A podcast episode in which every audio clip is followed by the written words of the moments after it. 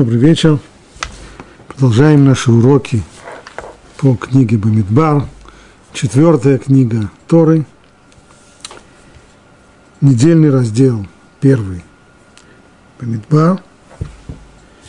Мы находимся в первой главе, ближе к концу первой главы. После того, как Тора описывает перепись населения, которую нужно было провести в Синайской пустыне, перечисляет каждое из колен Израиля по его численности, сколько было в каждом из колен. За этим говорит, и было всех исчисленных сынов Израиля по их отчим домам, то есть по коленам, от 20 лет и выше – всех выходящих на службу в Израиле, было всех их исчисленных 603 550. Вот это количество мужчин старше 20 лет, которые было тогда в народе Израиля. Это значит, что народ был как минимум 2,5, а то и 3 миллиона людей, если только мужчин от 20 лет и старше было 603 550 – и дальше Тура прибавляет. А левиты по их отчему колену не были сосчитаны среди них. То есть то, что было сейчас произведена перепись населения, перепись была неполной. Посчитали всех, почти всех. Одно из колен Израиля не посчитали. Колено Леви, левитов не было сосчитано. Почему? И сказал Бог Муше так, только колено Леви не пересчитывай и не исчисляй их среди сынов Израиля. Это не случайно. Их не забыли посчитать. На то была санкция свыше. Так сказал Всевышний, только колено Леви не пересчитывай и не исчисляй их среди сынов Израиля. А ты поручи левитам шатер откровения, то есть мешкан, и всю его утварь, и все, что при нем, они будут носить шатер, и всю его утварь будут служить при нем, и будут стоять станом вокруг шатра. Казалось бы, здесь есть объяснение, почему их не считали вместе со всеми остальными. У них отдельные функции. Они должны быть связаны с мешканом, соборным шатром, шатром откровения, они должны быть обслуживающим персоналом его, они должны нести на всех переходах, когда еврейский народ будет переходить с одного места на другое по пустыне, то на всех переходах части шатра будут несут левиты, как его внешние части, так и всю его внутреннюю утварь. Они же будут служить при нем.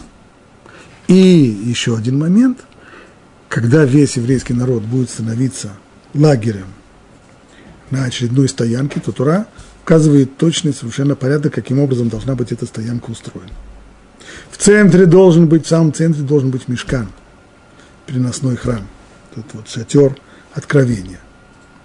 А остальные а колена народа Израиля должны располагаться четырьмя группами, в каждой группе по три колена вокруг мешкана.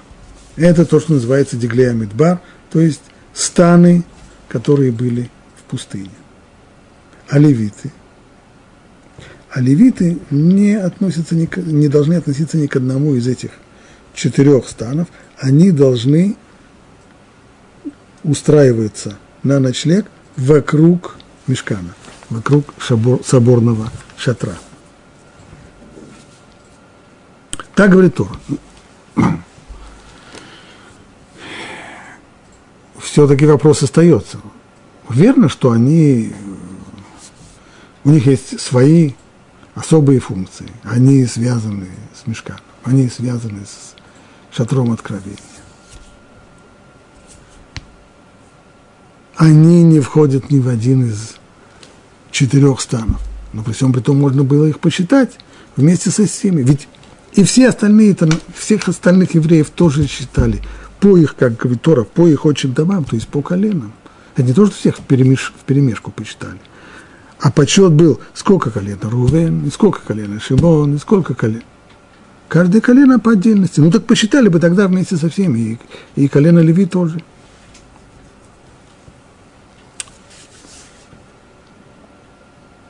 Раши поэтому приводит объяснение уже из устной Торы, из Мидраша.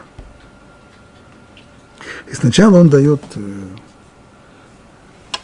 объяснение такое. Царская гвардия должна быть сочтенной отдельно.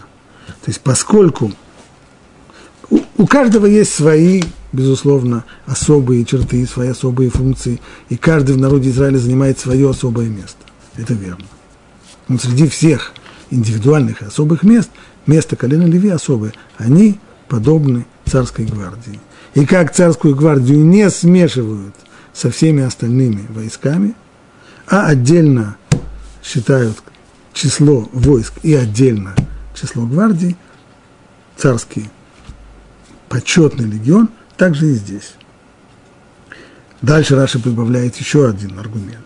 Всевышний, зная, что все от 20 лет и старше, кто был сочтен, вот по всей этой переписи, будут впоследствии осуждены на смерть в пустыне. То есть у этой переписи есть еще и трагическая сторона. В разделе «Шлах» Тора повествует о том, как были посланы разведчики для того, чтобы разузнать, что творится в стране Израиля, перед тем, как начать вторжение в нее. Но получилось так, что разведчики вернулись в стан Израиля с ужасным совершенно впечатлением. И по информации, которую они передали, плюс они дали не просто информацию, а еще и свое понимание этой информации и свои рекомендации, что идти в, в Израиль – страну Израиля не имеет смысла. Более того, это самоубийство. То есть та страна, которую Всевышний хотел дать еврейскому народу, разведчики рекомендовали от этого дара отказаться. И поскольку народ внял их доводом и не захотел идти в страну Израиля – то все это закончилось тяжелым наказанием. Всевышний объявил, что все те, кто были в этот момент в стане Израиля и плакали, выражая свое отчаяние и нежелание идти в страну Израиля, все те, кому было от 20 лет и старше, все они умрут в этой пустыне. То есть в ближайшие 40 лет все они умрут – не пережив возраста 60 лет, а уж новое поколение, только оно через 40 лет войдет в страну Израиля. Так вот, то, что говорит здесь Раши, что Всевышний, зная, что все от 20 лет и старше, кто был сочтен, будут впоследствии осуждены на смерть в пустыне. Зная все это, он повелел, чтобы среди них не было левитов. Почему? Почему им особая, особая судьба? Продолжает Раши, потому что они мои, и они не заблуждались, поклоняясь золотому тельцу. Поскольку еще раньше, еще до того, как случились эти события, еще до того, как были посланы разведчики, до этого колено Леви отличилось тем, что оно было единственным – из колен. Единственной группой сплоченной, которая не поддержала хотя бы, хотя бы пассивно не поддержала идеи Золотого Тельца. Именно поэтому в дальнейшем, пусть они не окажутся среди общей переписи, ибо по всей этой переписи люди, которые были перечислены здесь, те старше 20 лет перечислены в общей переписи, все они погибнут пустыне и не войдут в Израиль. Пусть левиты среди них не будут. Так говорит Раш.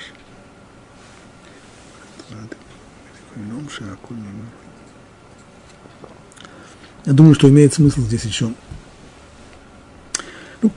может быть, имеет смысл здесь задать еще один вопрос. А как понять этого Раши? Из-за того, что левиты не согрешили в истории золотым тельцом, поэтому пусть они не будут среди тех, кто умрет в пустыне вследствие греха разведчиков. Это же две, две разные вещи. Если смерть всем тем, кто, кому было старше 20 лет в пустыне, если их смерть в пустыне – это результат греха разведчиков, значит, все те, которые согрешили тогда, все те, которые плакали в ту ночь и были готовы отказаться от земли обетованной, все они должны погибнуть в пустыне. А то, что они когда-то, может быть, проявили э, очень важные качества, и когда-то они вели себя самым лучшим образом, это какое-то отношение имеет к тому, что произошло тогда, в ту самую ночь, когда люди плакали и отказывались от земли обетованной. А по Раши получается, что поскольку они себя наилучшим образом проявили в истории золотым тельцом, поэтому они не попадут в число тех, которые погибнут в пустыне в результате греха разведчиков. Но, наверное, нужно сказать, вся эта тема широкая, обширная, и входить в нее всерьез мы не сможем, но очевидно, все-таки есть связь сущностная и глубокая между грехом золотого тельца и между последующим падением в истории с разведчиками, когда еврейский народ отказался идти в Израиль. На первый взгляд связи никакой нет. Ну, сначала была, была одна история, потом была другая история. Сначала был один грех, потом был другой грех. Общее, что почти все в этом грехе замешаны.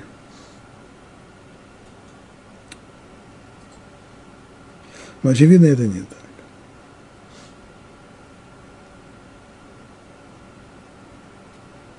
По крайней мере, на самом поверхностном уровне объяснение может быть такое. Грех золотым тельцом, он прервал и поломал весь ход исхода из Египта. Исход из Египта мог быть то, что называется на одном дыхании. Когда силою того самого исхода, силу, которую приложил Всевышний для того, чтобы вырвать еврейский народ из Египта, той же самой силой хватило бы для того, чтобы их на едином дыхании и ввести сразу в страну Израиль. Расстояние, которое нужно было пройти по Синайской пустыне, небольшое. Нужно было только по ходу дела, понятно, в Синай еще получить Тору, и уже с Торой в готовом виде входить в страну Израиля. И тогда, при таком развитии, вряд ли нужны были военные приготовления – для того, чтобы завоевать страну Израиля. Не силой меча она бы покорилась, и не нужно было бы посылать разведчиков для того, чтобы выведать, что там творится и как там, и какие, какие там есть зоны, и какие там есть районы, и в какие, в какие места лучше сначала войти.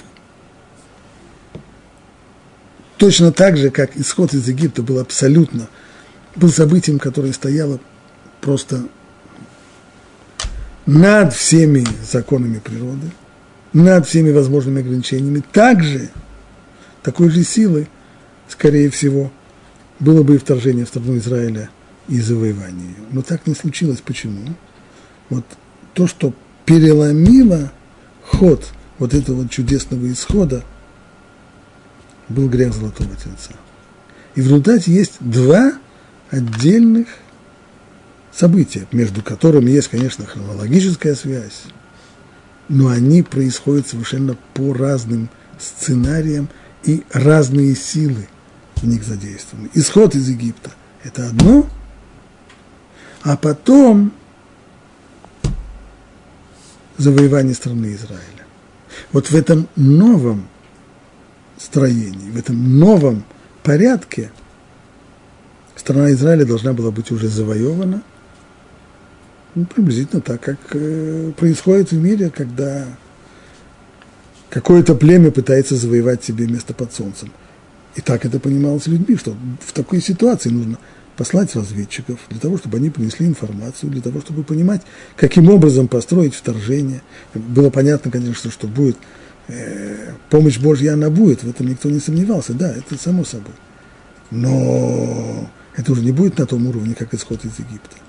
Исход из Египта, мы видим, как это было, когда, когда еврейский народ стоял на, на берегу моря, стиснутый с двух сторон скалами, а с третьей стороны шла египетская конница, то были среди еврейского, среди еврейского народа люди, которые сказали, надо сражаться, нельзя.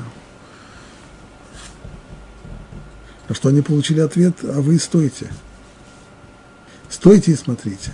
Вам не нужно будет сражаться. Вам не нужно будет даже пальца поднять. Ашем и лахем лахем. Бог будет воевать за вас. А вы только смотрите и молчите. Вот все, что нужно делать. Вот, э, это так происходит исход. Рассечение моря как заключительный, финальный аккорд исхода, вот именно так происходит. Вы стоите и молчите и смотрите, а Бог будет за вас воевать. Но вот уже с, с завоеванием Израиль так не получится. А почему так не получится? Почему бы все не шло бы на одном дыхании? Грех золотого лица все переломил. И вот теперь уже нужно посылать разведчиков, а коли пошли разведчики, то уже это было испытание, и это испытание еврейский народ не выдержал. И вот здесь было это второе падение. Таким образом, есть, таким образом получается, что грех золотого тельца, он был в какой-то степени причиной, которая создала возможность, она не повела за собой однозначно грех разведчиков, но, но грех золотого тельца создал возможности – для грехоразведчиков. И поэтому те, те, которые были не причастны никоим образом греху золотого тельца, левиты, они не должны иметь никакого отношения и к тому, что произойдет в дальнейшем, как результат греха разведчиков, смерть всех мужчин старше 20 лет в Синайской пустыне. Поэтому левитов считают отдельно. Это объяснение Раши. Имеет смысл познакомиться еще с объяснением, которое дает Равирш. Снова связывая, Равирш связывает это с тем же самым, с, э, с поведением левитов во время греха Золотого Тельца, только не так, как Раши, а говорит он просто, что произошло тогда? Тогда произошла конфронтация между всем народом и левитами. Тогда и оказались весь народ, все 12 колен по одну сторону баррикад, а левиты по другую сторону баррикад. Весь народ хотел создать себе некое подобие Муше. Муше ушел, поднялся на гору Синай, и его нет, и мы не знаем, что, что с ним было. Муше был человек божественный, теперь нам нужно его кем-то заменить. И пришли люди с идеями, каким образом, кем и чем можно его заменить. То есть люди решили, что у них тоже есть возможность вложить свою лепту в, в закон Торы. Они, сказать, ну вот есть, есть, есть, есть, есть такая религия, которая развивается, и вот они тоже творчески внесут свои какие-то предложения, каким образом, чем можно заменить Муше, и какую идею здесь сделать. Против этого левиты восстали. Левиты были не готовы. И левиты таким образом вошли в конфликт со всем остальным народом. И их место таким образом не среди народа. А то самое событие поставило их вне народа. Они принадлежат только мешкану. Они принадлежат только соборному шатру, там, где находятся скрижали, там, где находится закон. Их место там, там они будут стоять лагерем, и поэтому считать их нужно отдельно, а не вместе со всем остальным народом. Вот теперь мы можем смело перейти к следующему отрывку.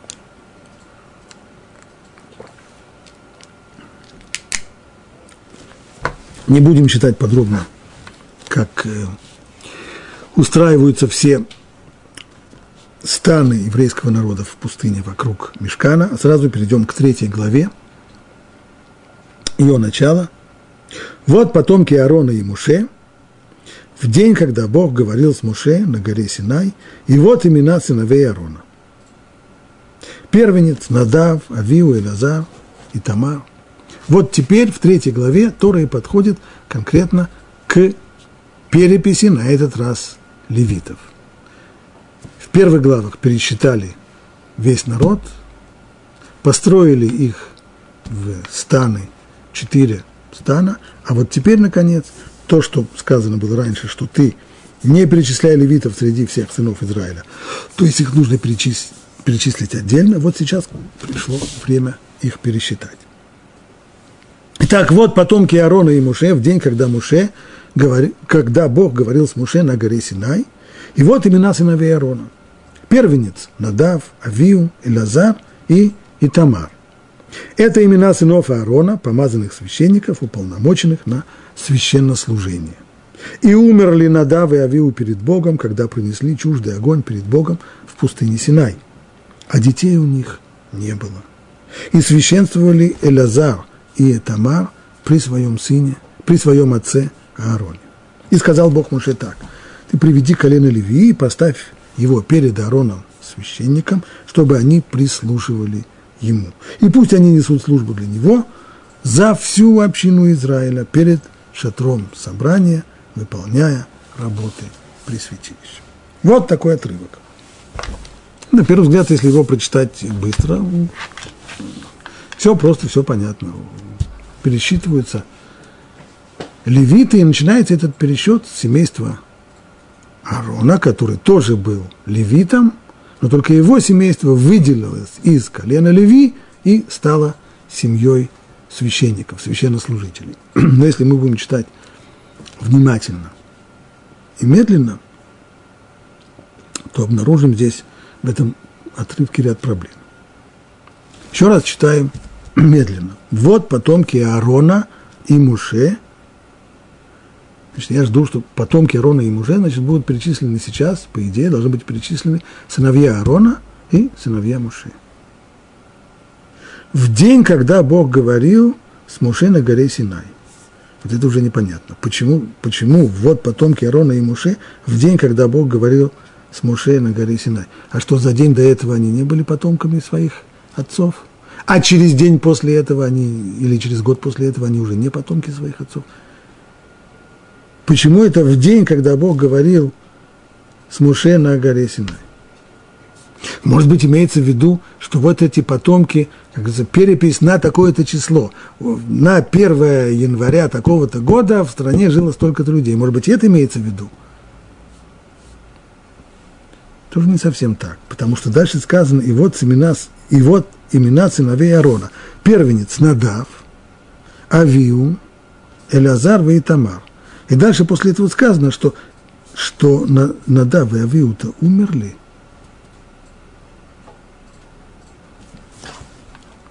Умерли перед Богом, когда принесли чуждый огонь перед Богом в пустыне Синай, а детей у них не было.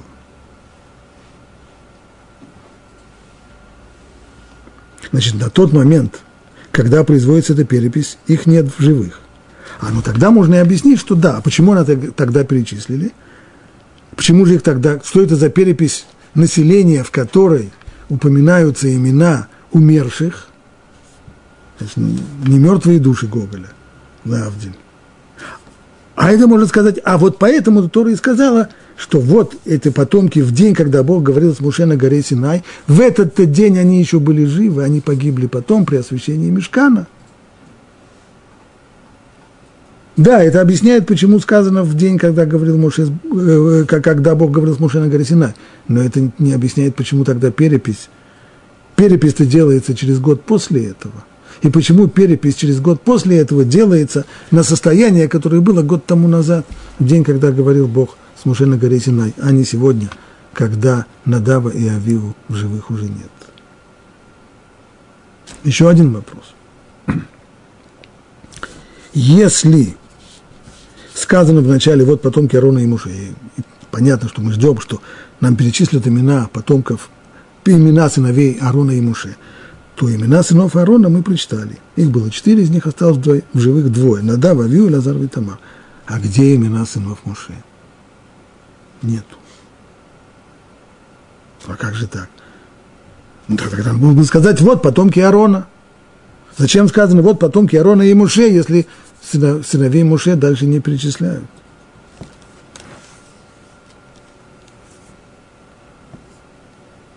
И, наконец, последний, четвертый вопрос.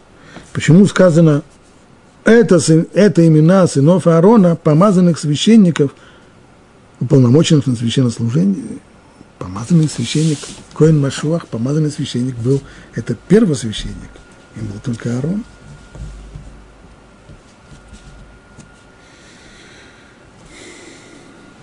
Ни Илазар, ни Итамар не были первосвященниками.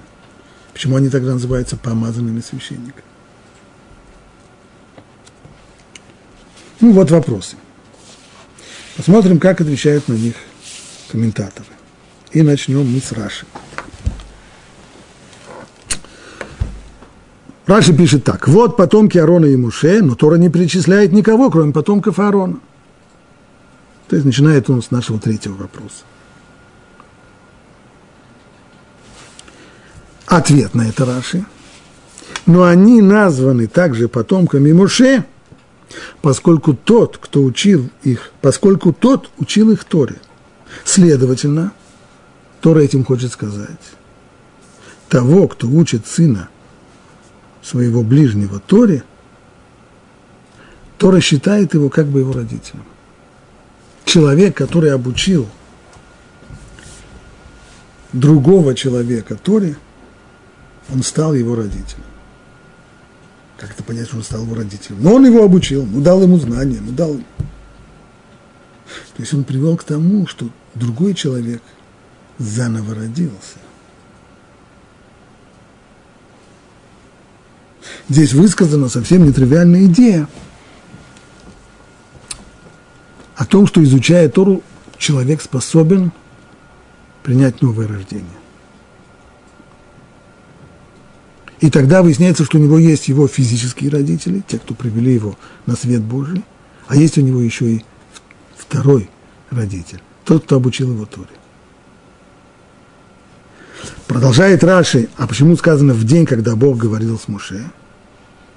Вот именно тогда стали они его потомками. Что это за день, когда Бог говорил с Муше? Это день дарования Торы, имеется в виду. В день дарования Торы, вот именно тогда они стали сыновья Аарона стали потомками Муше, ибо тогда он их обучил тому, что сам воспринял из уст Всевышнего.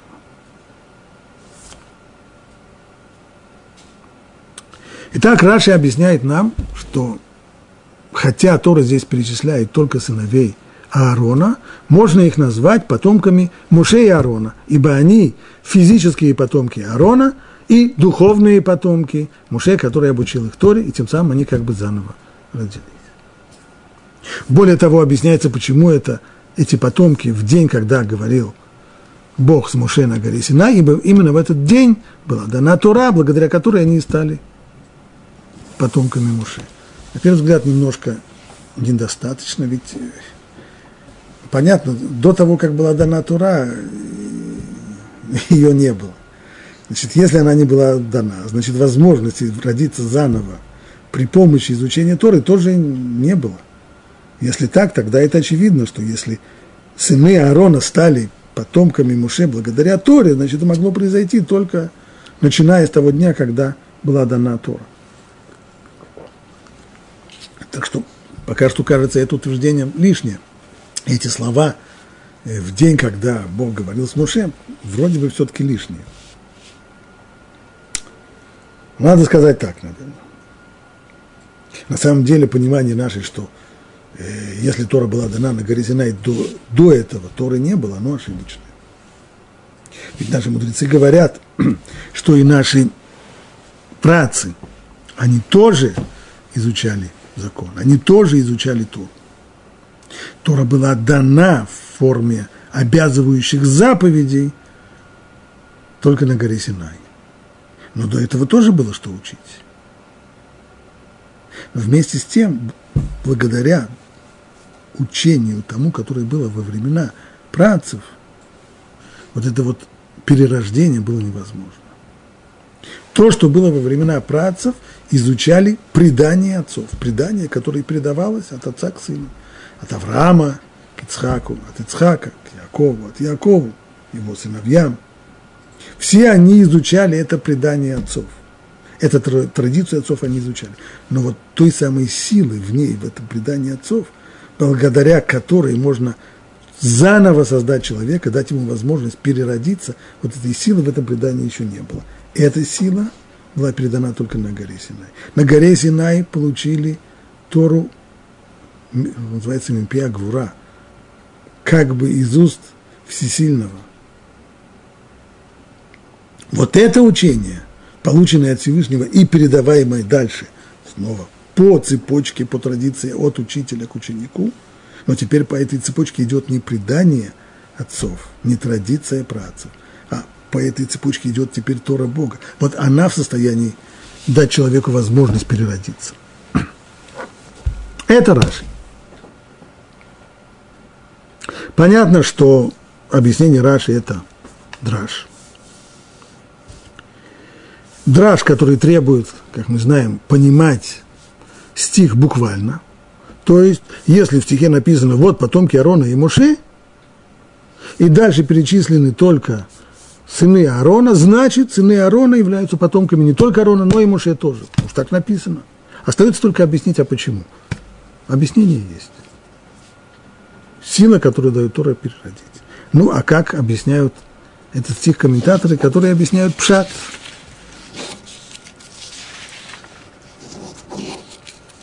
Не требуя буквального понимания. Начнем с внука Раши, Рашбам. Он объясняет следующую вещь. Какой порядок? Тора сначала пересчитала всех, все колена Израиля, левитов нет, левитов отдельно. Теперь как начинаем считать левитов? Левитов начинаем сначала коины, семейство Арона, они тоже же левиты, а потом уже всех остальных левитов. Вот здесь вот, здесь перечисляются потомки Аарона, то есть коины. А потомство Муше, оно упомянуто вместе с другими левитами, как сказано, это продолжение нашей главы. У Киата семейство Амрама. А кто это семейство Амрама? Амрам был отцом Моше и Аарона. А были у него еще дети? Были у него еще сыновья? Нет, больше не было стало быть, семейство Амрама. Это Аарон, Муше и все семейство Амрама. Это Аарон, Муше и их сыновья. Стало быть, сыновья Муше были подсчитаны в общем подсчете только не среди коинов, священников, а среди левитов, как семейство Амрама. Они относятся к колену Леви, ведь других сыновей Тулкиата не было. А Аарон просто выделился и стал священнослужителем. А Муше с его сыновьями, они относятся к левитам. То есть, сейчас поясним. Значит, объяснение Пшат говорит Рашбам следующее. Сначала перечисляются коины. Кто это коины? Прежде всего Арон. Арон, э, стоп, стоп, стоп. А Моше как же здесь? А Моше тоже имел статус коина. Он стал коином, священнослужителем еще до того, как им стал Арон. Он был тем, кто собрал мешкан, кто установил соборный шатер, он был первым, кто принес в нем, приносил в нем жертву. Он имел статус Коина, но вот что касается его детей, они уже этого статуса не имели. Они обычные левиты. А Аарон, который стал Коином, те самые сыновья, которые были него, они тоже стали коинами. Таким образом, Аарон и его сыновья, они коины. Поэтому, когда сказано, вот потомки Аарона и Моше, перечисляются сначала только сыновья Аарона, ибо они коины, а Тора сейчас перечисляет коинов, а потомки Моше нет. Но все-таки уместно было сказать и, и Моше, поскольку, поскольку они в дальнейшем перечислены вместе с остальными левитами.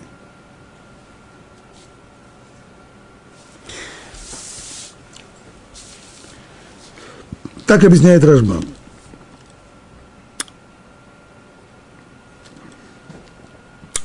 Что касается второго вопроса, почему сказано, что это было в день, когда говорил Бог с Муше на горе Синай. Рашбам объясняет это в начале главы, что вот в Торе есть обозначение. Иногда Тора говорит, что это было в, на горе Синай, а иногда говорит, что это было в Синайской пустыне в соборном шатре. Объясняет Рашбам, что здесь проходит четко совершенно линиях. Это такой хронологический водораздел. Все, что было, все события, которые были до сооружения Мешкана, Тора говорит, где они произошли, на горе Синай. А все, что произошло после сооружения Мешкана, хотя лагерь евреев стоит у подножья горы Синай, но теперь это обозначается по-другому. В Синайской пустыне в соборном шатре. Поэтому для того, чтобы подчеркнуть, поскольку мы уже считали, что здесь упомянуты четверо сыновей Аарона, поэтому почему их посчитали всех четырех, не знаем, но, по крайней мере, всех четырех их можно было считать только в день, когда говорил Бог с Муше на горе Синай, до того, как был сооружен Мешкан. Ибо когда был сооружен Мешкан, в самый же первый день освящения Мешкана, два из, двое из сыновей Аарона, Надав и Авиу, погибли, и поэтому в дальнейшем есть у Аарона только два сына. Так объясняет Рашбам. Стало непонятным, мы уже задали этот вопрос, и он, Рашбам на него не отвечает. А почему нужно было считать число сынов Аарона на день, э, на день, на день дарования Торы, а не на тот день, когда производится перепись. А сейчас только два. Это первое. Второе. Рашбам объяснил бы Пшат, почему, почему не упомянуты здесь, почему сыны, точнее, почему сыны Аарона – упомянуты здесь, а сыны Муше нет, потому что они перечислены в дальнейшем, ниже, с остальными левитами. Перечислены и перечислены. Но вопрос-то остается, а почему бы, почему бы не назвать хотя бы их имена? Ведь в конечном итоге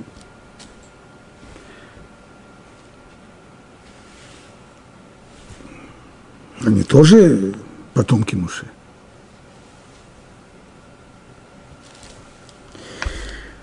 Посмотрим другой комментарий.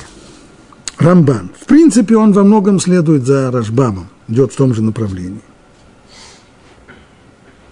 Пишет он так. Пшат, прямой смысл того, что сказано потомки Аарона и Муше, заключается в том, что сыновья Аарона стали коинами, помазанными коинами, то есть священниками помазанными, помазанниками, отделенными от всего колена, став священнослужителями.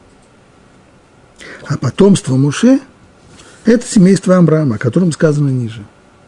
В этом отношении, что касается сыновей Муше, почему они здесь не упомянуты, Рамбан идет вслед за Рамбаном, а они на самом деле счислены, они перечислены среди, как, как семейство Амрама. Там они учи, учтены, их не упустили. Что же касается,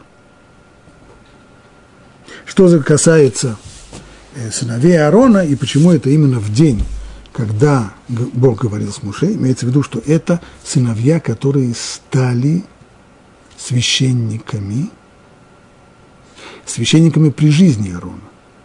Там, если бы у Аарона родились дети после этого, они бы тоже были коинами священниками. Почему? Потому что бы они родились у Аарона, коина священника. Такое определение. Кто есть коин? Тот, кто родился у папы Коина. Если папа это Арона Коин, то тот, кто у него родился, он тоже Коин.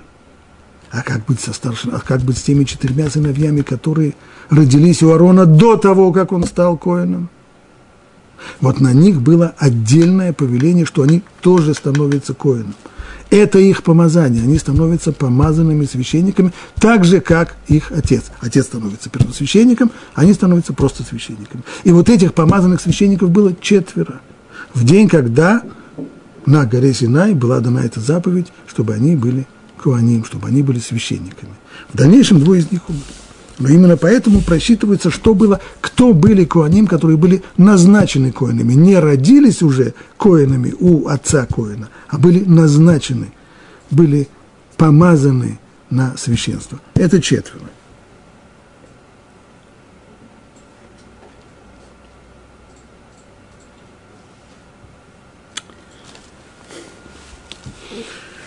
Вот у нас два объяснения пшат.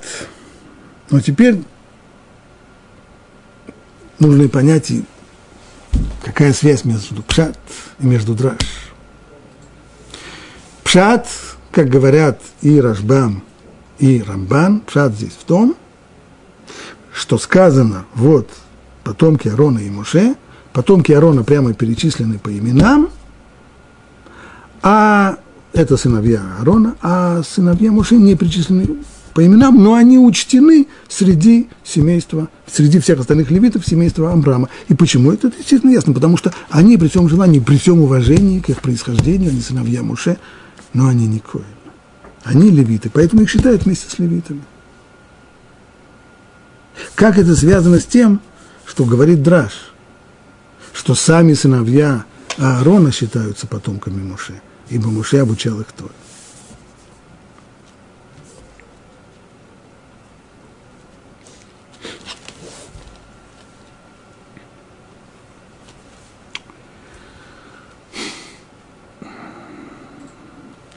Все строение еврейского народа, оно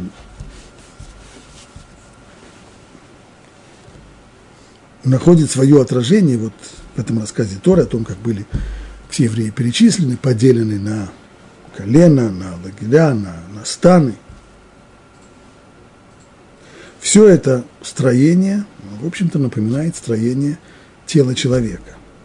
А тело человека своим строением отражает весь мир. Так говорят мудрецы, что человек – это мир в миниатюре –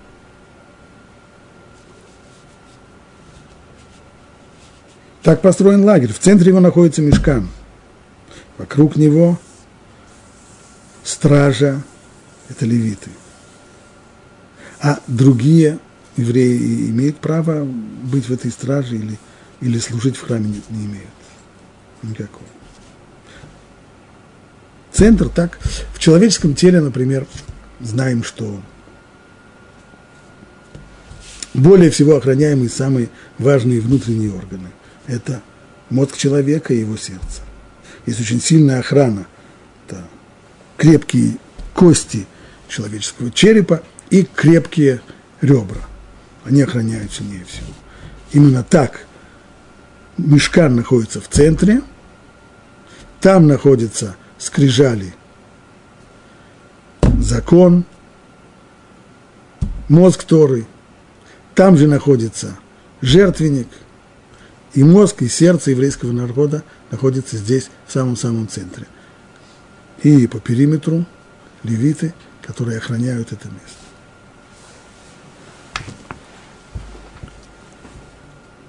Но и левиты, они только охраняют его.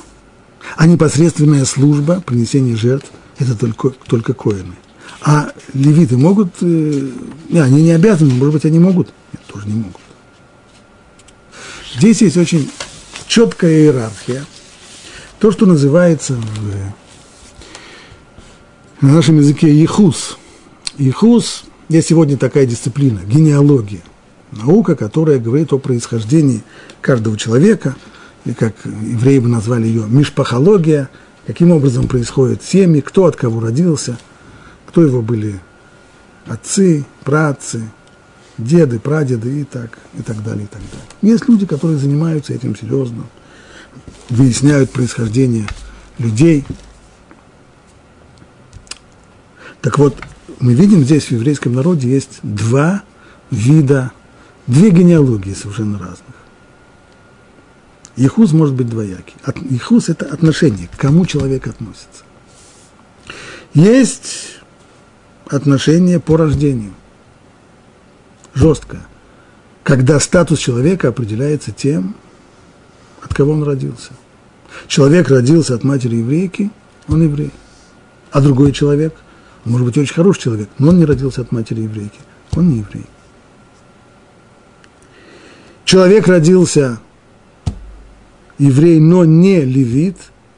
Он, может ли он делать функции левита? Нет, не может. Никоим образом. А если даже он очень-очень-очень достоин? Нет, он не родился левитом. И левит не может исполнять функции коина. Каждый четко на своем месте. И ни, никоим образом нельзя здесь смешивать. И ни, нет никакого перехода из одного статуса в другой. Леви – это Леви, Коин – это Коин, а Исроль – это Исроль. Но есть и другое – Есть другой ихус, есть другая генеалогия. Оказывается, человек, который рожден не евреем, может стать евреем. И это зависит от его выбора. Если он выбирает себе путь в жизни присоединиться к еврейскому народу, то он как бы заново рождается.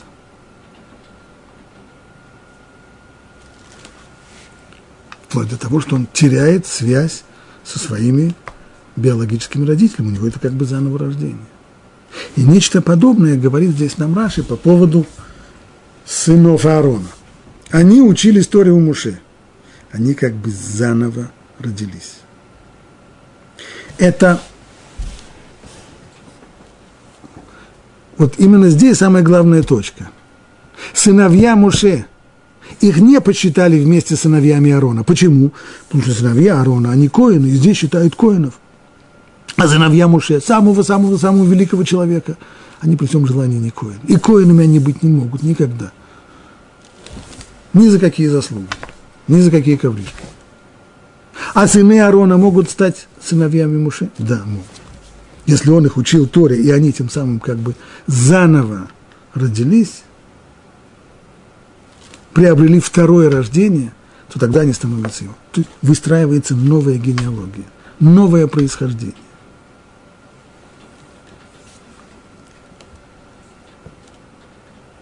Есть э, закон интересный в этом отношении.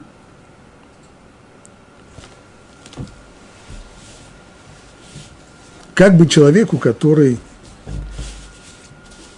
узнает о том, что два человека ищут свои пропажи. Отец и учитель, наставник, который учил его Торе. У него есть возможность помочь только одному из них. Двум нет такой возможности. Либо одному, либо другому. Кому он должен помогать? Кому он больше обязан? Говорит Мишна в трактате Баумицы, что он должен искать пропажу своего учителя, а не пропажу своего отца. Потому что его обязанности по отношению к учителю больше. Почему? Ибо отец, его биологический отец, дал ему рождение в этом мире. Это колоссальная вещь вещь, которая обязывает, обязывает очень много.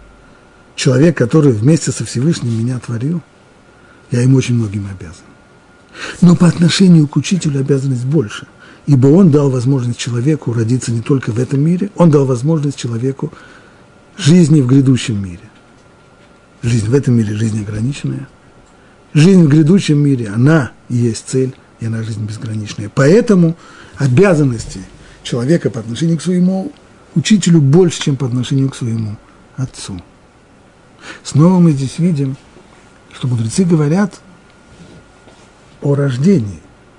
Отец биологически дал человеку жизнь в этом мире. Отец, который учил Торе, отец, учитель, наставник, он дал жизнь человеку, он тоже дает жизнь человеку. Это перерождение. Добавим еще только два замечания.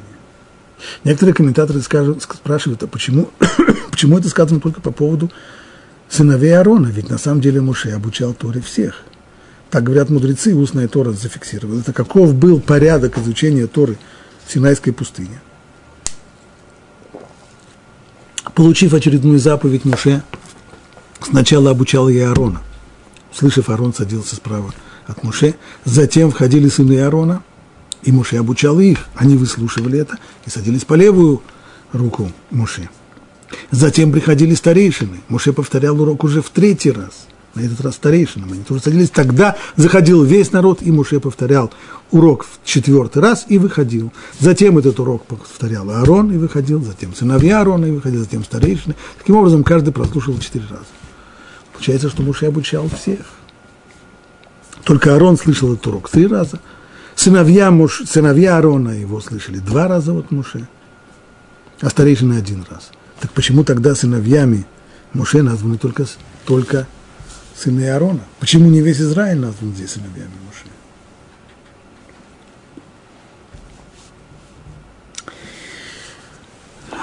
Анацив в своем комментарии Мег давал –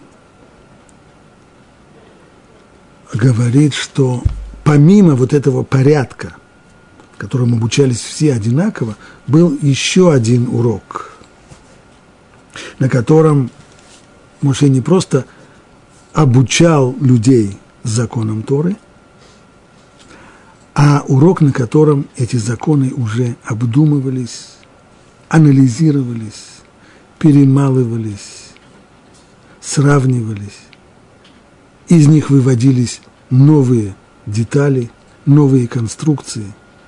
То, что в дальнейшем становится сердцевиной устной Торы, то, что в дальнейшем фиксируется в Талмуде. Вот это вот изучение глубокое устной Торы, оно в Синайской пустыне, в этом уроке не участвовал весь народ. В этом уроке участвовали сыновья Аарона. В дальнейшем это учение уже распространяется и на весь Израиль.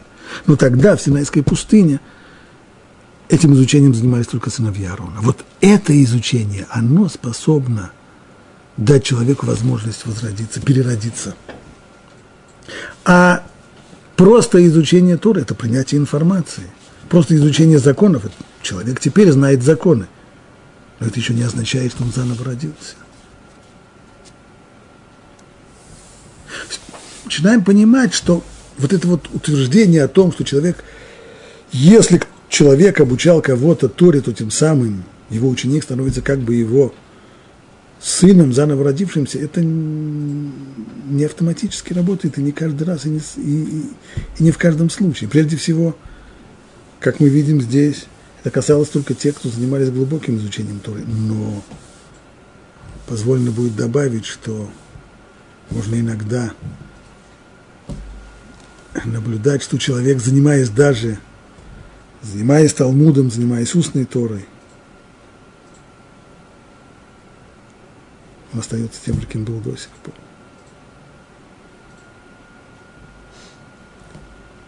Для людей, которые возвращаются к Торе, должно быть понятно, что можно вернуться к поведению по Торе, а именно – изучать книжки, которые изучают историю, вести себя так, как это прописано в Торе, соблюдая заповеди, не нарушая запреты. Но это еще не рождение заново. Для того, чтобы человек заново родился, ему необходимо перестроить свою личность. Тот самый термин российский перестройка. Не будем пользоваться термином перестройка. Реорганизация человеческой личности. И пока эта реорганизация не произошла, то человек остался тем же человеком, который только ведет себя иначе. Если, предположим, если я очень вспыльчивый человек, но я попал на какое-то рабочее место, в котором я понял, что если я дам волю своему языку, меня из этого места рабочего выживут быстро, я останусь безработным. И я прикусил себе язык, и я молчу. Мне плюют в лицо, а я вытираюсь. Это что значит, что я изменился, что я изменил свою личность? Нет, я просто веду себя по-другому, потому что боюсь, чтобы меня вышибут. Но как только этот страх у меня уйдет, о, вот тогда я всем сразу покажу, на что я способен это не изменение личности. Точно так же здесь человек, который по каким-то причинам присоединился и исполняет заповеди, и ведет себя в соответствии с правилами, которыми обычно ведут себя евреи по Торе, это очень хорошо. но это не рождение заново.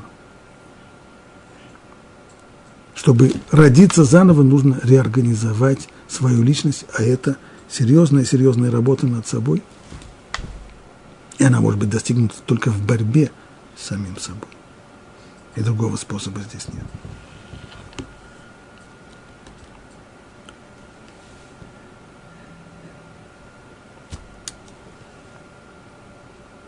Этот выбор, который возможен, есть вещи, которые, границы биологические, которые мы не в состоянии изменить.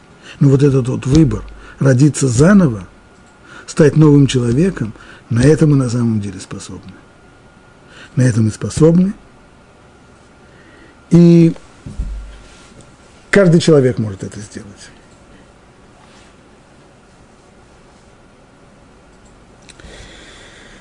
Закончим только последним отрывочком из главы Бамидбар, которую упомянем. Когда произошло это исчисление сынов Леви, то оказалось, что их всего 22 тысячи. Спрашивает Рамбан, как, Рам, Рамбан, как это может быть? Ведь на самом деле численность других, других э, племен, других колен Израиля была намного больше. Намного-намного больше. Скажем, э, словами Рамбана, значит, число тех, кому было 20 лет и старше, не достигало половины самого меньшего из других колен. Самое меньшее из других колен, которые считались 20 лет, а нет, они как, они, они как здесь считали с э, самого младенческого возраста, колено Минашей 32 тысячи. А левитов, которые считали не с 20 лет, а с младенческого возраста, то их оказалось всего 22 тысячи. Это в два раза меньше. Как это может быть? Объясняет Рамбан, ответ на это вот какой. Мы знаем, что еврейский народ расплодился невероятно в Египте. За 210 лет из 70 людей, которые пришли в Египет, их стало 600 тысяч только мужчин, это 2,5 миллиона людей. Как это произошло? Благодаря тому, что говорит Тора, но чем больше изнуряли их, тем больше он размножался и разрастался. Египтяне стремились сделать все, чтобы сократить численность евреев. В ответ на это проведение, как говорит Тора, чем больше изнуряли, тем больше он расположался.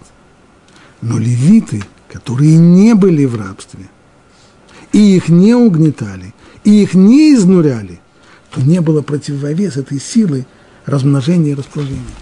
Поэтому таким чудесным образом размнож, размножились и расплодились все остальные колена, но не левиты. Левиты оставались в меньшинстве. А, а Нацик прибавляет здесь еще два слова, только намеком. Посмотрите вообще в мире всегда. Все, что самое ценное, его всегда очень мало. То, что менее ценного, его всегда очень много. Левиты – это самая-самая сердцевина народа Израиля. Поэтому их, их, их меньше всего. Иначе просто не могло быть.